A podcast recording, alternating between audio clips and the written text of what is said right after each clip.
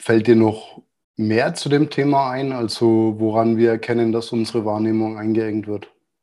Ja, es gibt auch ganz ähm, pragmatisch bestimmte Wörter, die das anzeigen. Also bei der Verallgemeinerung habe ich zwei vorweggenommen, immer und nie. Ja, mhm. ich glaube, das kennen wir auch aus Gesprächen ja, miteinander. Auch so die, die apokalyptischen Reiter der Beziehungsgespräche, ne? ja, das ist schön gesagt, genau. Schnell, einfach, gesund. Dein Gesundheitskompass. Wir zeigen dir, wie du schnell und einfach mehr Gesundheit in dein Leben bringst und endlich das Leben führst, das du verdienst.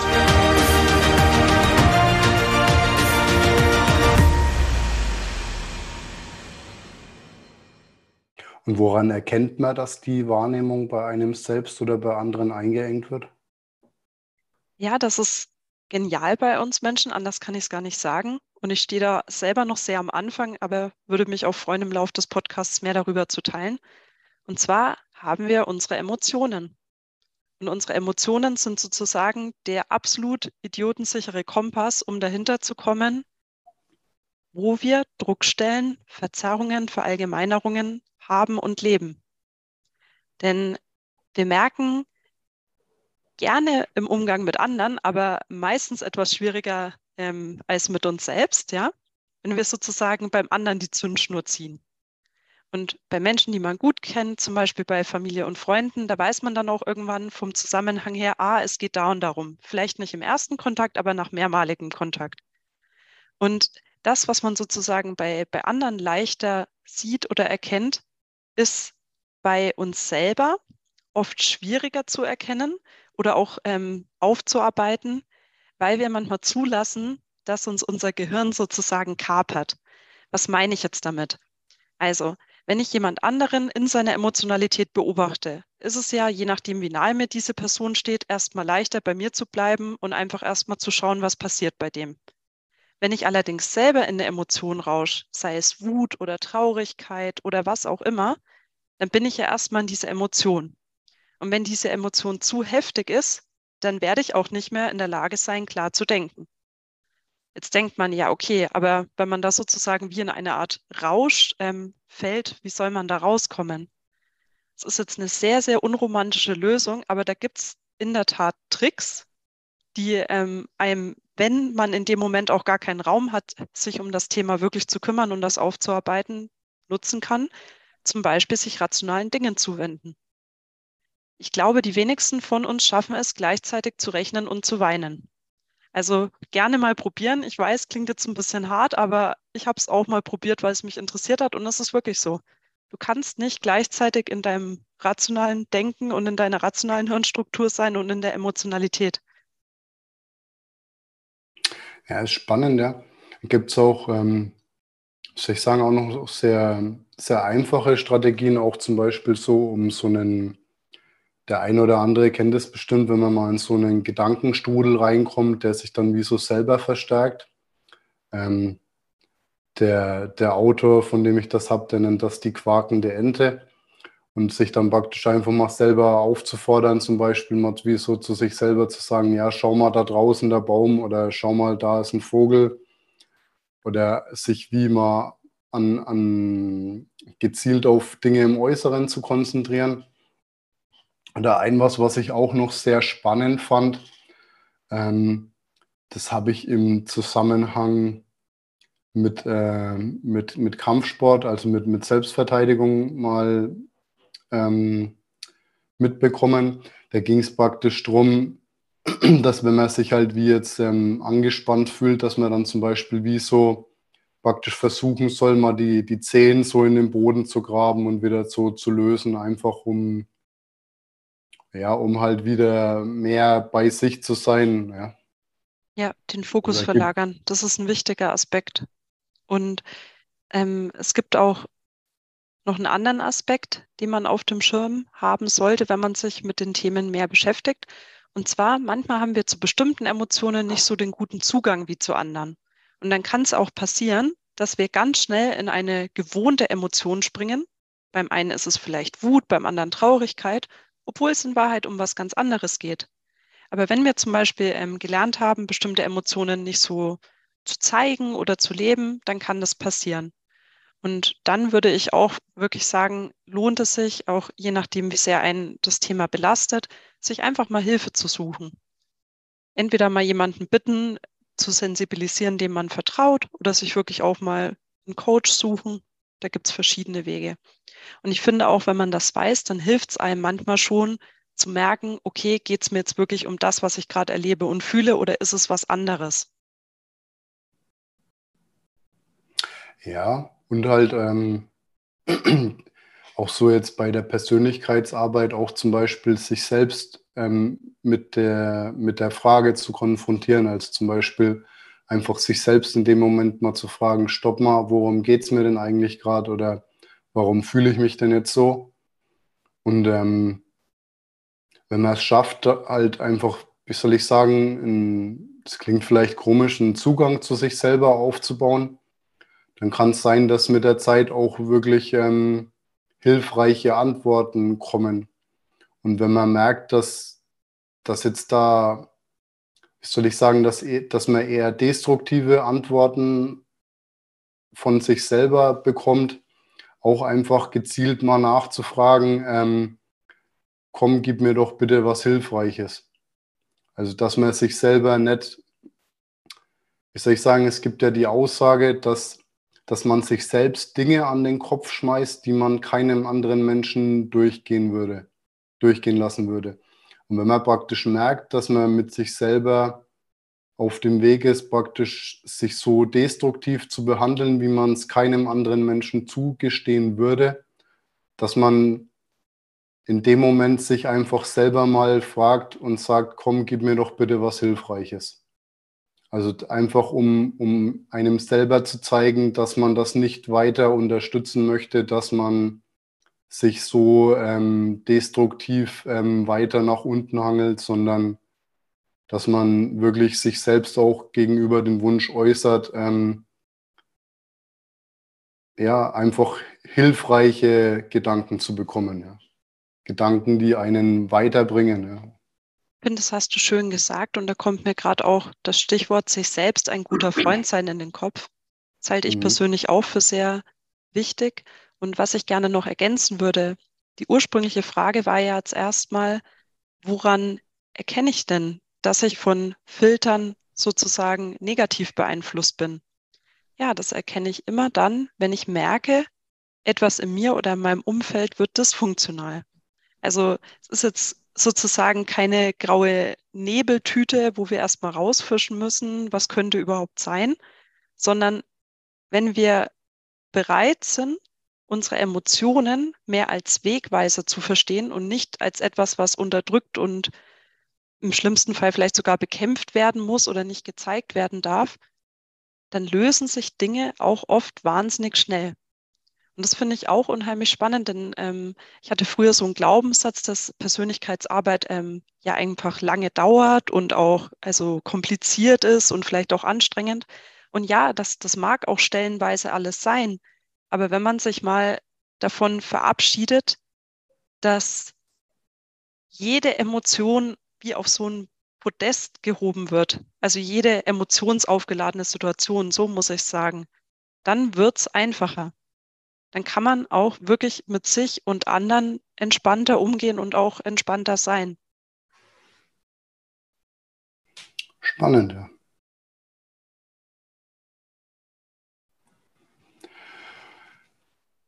Fällt dir noch mehr zu dem Thema ein, also woran wir erkennen, dass unsere Wahrnehmung eingeengt wird? Ja, es gibt auch ganz ähm, pragmatisch bestimmte Wörter, die das anzeigen. Also bei der Verallgemeinerung habe ich zwei vorweggenommen, immer und nie. Ja, mhm. ich glaube, das kennen wir auch aus Gesprächen ja, miteinander. Auch die, die apokalyptischen Reiter der Beziehungsgespräche, ne? ja, das ist schön gesagt, genau. Und für Verzerrungen oder Tilgungen gibt es auch sehr schöne äh, Wörter, die einem sozusagen wie so ein Hinweis dienen. Und zwar sehr, sehr oft, wenn wir von Mann reden, ja, mhm meinen wir uns selbst und unsere Prägung. Denn wer ist dieser Mann? Mhm. Also du kennst das selber. Und da wird es auch ähm, schnell spannend, wenn man zum Beispiel zusammenkommt und jeder wirft dann mit Mann um sich, dann wird schnell klar, aha, hier geht es jetzt sozusagen um den, den Wertekompass, so das Übergeordnete. Wie kommt jetzt überhaupt ähm, ja, diese, diese innere Wahrheit oder Landkarte zustande von dem, was gerade passiert? Und eben, weil die wenigsten Menschen auch ähm, ja, sich dessen bewusst sind, flüchtet man sich dann in diese Allgemeinplätze. Es ist auch ähm, ein, sehr, ein sehr spannendes Thema, halt auch. Ähm, ich versuche da schon seit längerem drauf zu achten, also auch generell so auf den, auch den inneren Monolog oder auch wenn ich mit, mit, ähm, mit Menschen in meinem Umfeld rede, versuche ich mich mittlerweile sehr klar auszudrücken.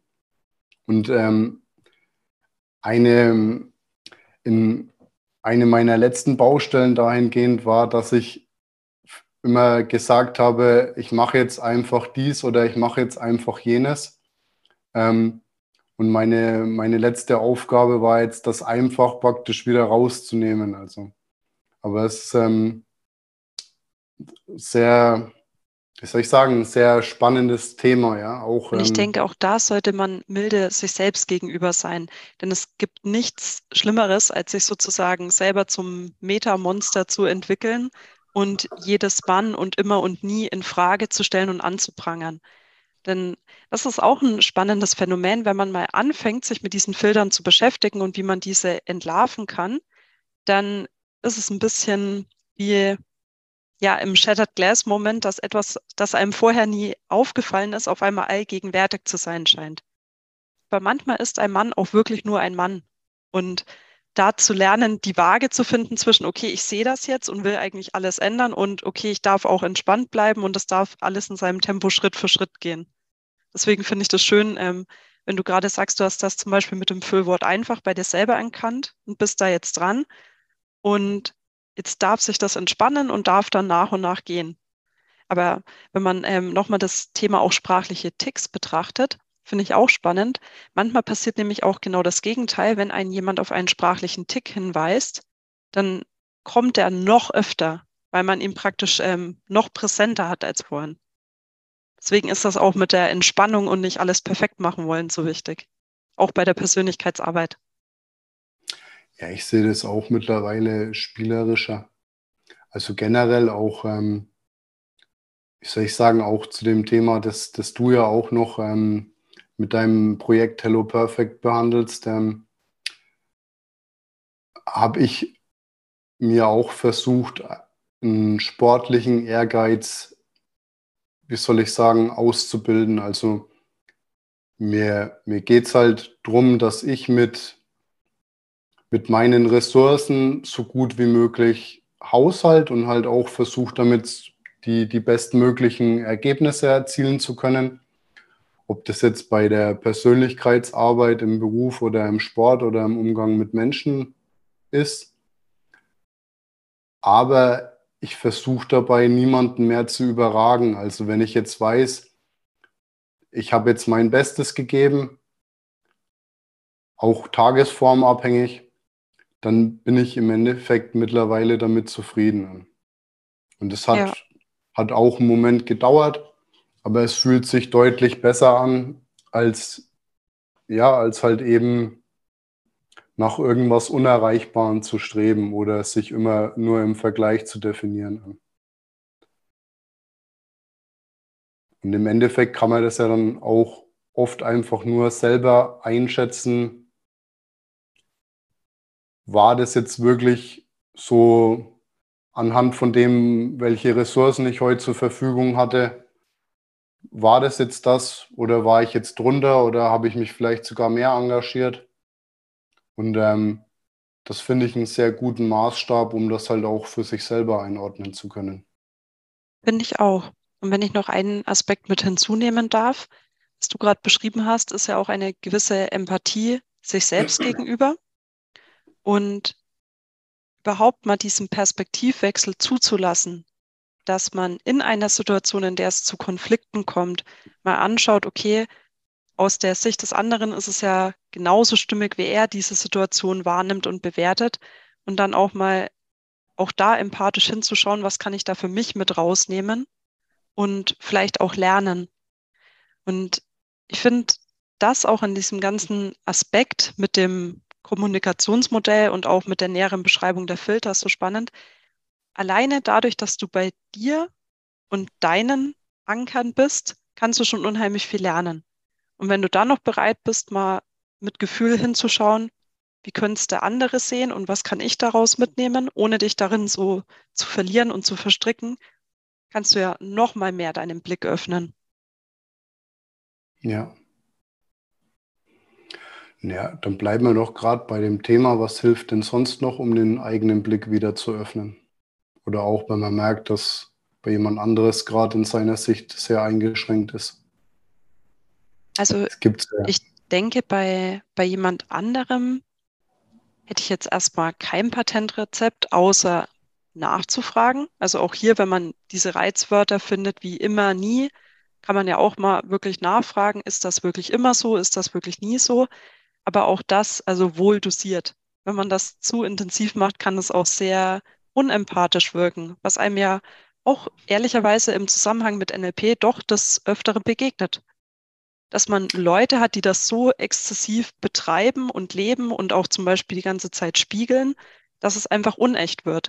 Also der wichtigste Tipp für den Blick ist eigentlich erstmal wieder zu sich zu kommen, aus dem Emotionsrausch wieder eine Etage tiefer sozusagen ins Herz und in den Bauch zu rutschen sich erstmal wieder ähm, zu verdeutlichen, die Situation, wie sie jetzt ist, ist okay.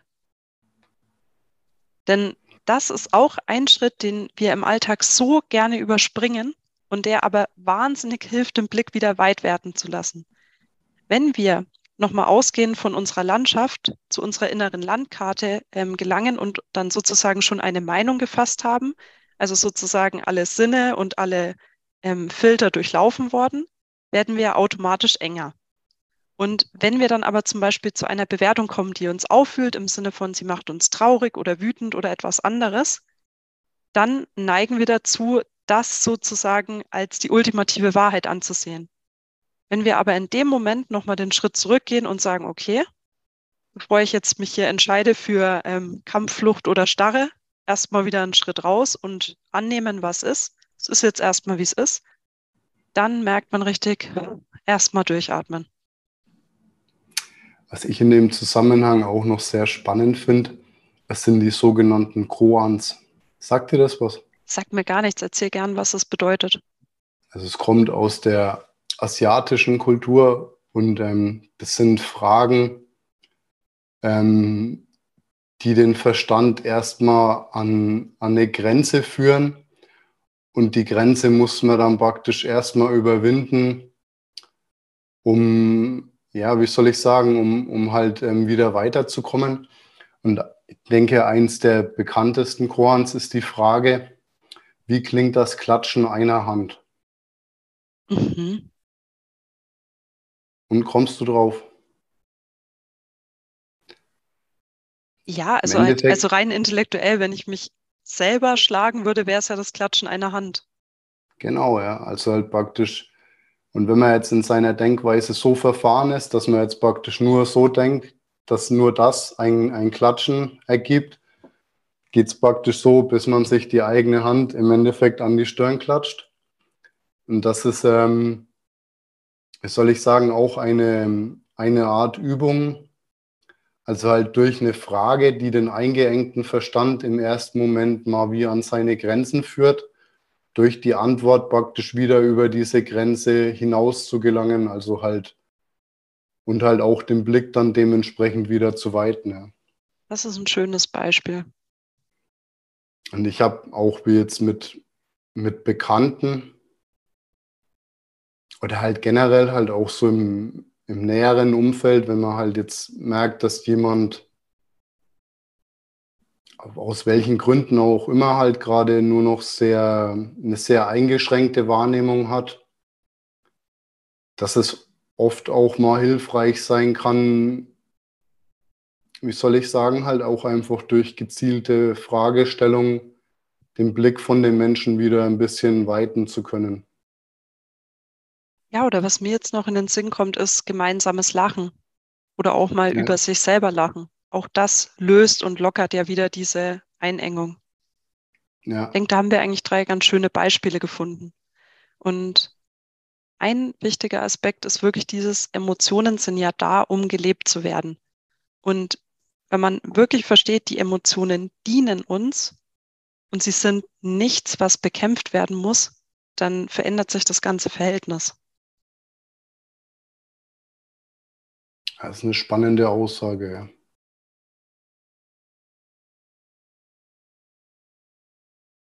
Sicherlich auch was, was in, wie soll ich sagen, in den heutigen Lebensentwürfen oft halt auch einfach wegen zu kurz kommt. Ja. Ja, das glaube ich auch. Und ich glaube auch, mit diesen Gedanken haben wir jetzt erstmal ganz viel Futter zum Nachdenken gegeben. Und auch an dieser Stelle mal von Felix und mir vielen Dank fürs Zuhören und auch vielen Dank, wenn ihr uns in den Kommentaren zu verstehen gebt, was ihr euch noch für Themen von uns wünscht oder was euch zum Beispiel ja noch an Fragen offen geblieben ist jetzt nach dem Podcast. Und ja, Felix, hast du noch was zu ergänzen? Ja, ich meine, abgesehen von den guten Gedanken gibt es ja jetzt hier noch diesen SEG Goodie Bag für alle, die so liebenswürdig sind, ähm, uns eine Bewertung dazulassen. Natürlich gerne auch eine sehr gute Bewertung, wenn es euch auch wirklich gefallen hat. Ähm, ja, und äh, da wird ja dann nicht nur ein, ein Sack der guten Gefühle gefüllt, sondern da mag vielleicht auch das ein oder andere körperliche Präsent enthalten sein. Ja, und das ähm, ist eine Aktion, die wir jetzt ins Leben gerufen haben. Vielleicht kannst du da noch ein paar Worte dazu sagen. Ja, also wir wollen das jetzt wirklich als festen Bestandteil unseres Podcasts einführen, dass wir da einmal im Monat was sehr, sehr Schönes verlosen. Und ja, freuen uns immer sehr über euer Feedback. Naja, in diesem Sinne, auch von meiner Seite aus, ähm, herzlichen Dank fürs Vorbeischauen. Lieben Dank dir, Maxi. Und ähm, dann gerne bis zum nächsten Mal. Ja. Tschüss zum und einen schönen Mal. Tag. Dankeschön. Vielen Dank, dass du dabei warst. Hole dir unter www.schnelleinfachgesund.de slash newsletter noch mehr Gesundheitstipps zu dir nach Hause. Dir hat die Folge gefallen? Dann lass uns gerne eine 5-Sterne-Bewertung da, damit mehr Hörer auf uns aufmerksam werden und von dem Wissen profitieren.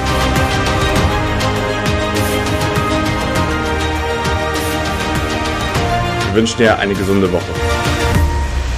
Dein SEG-Team.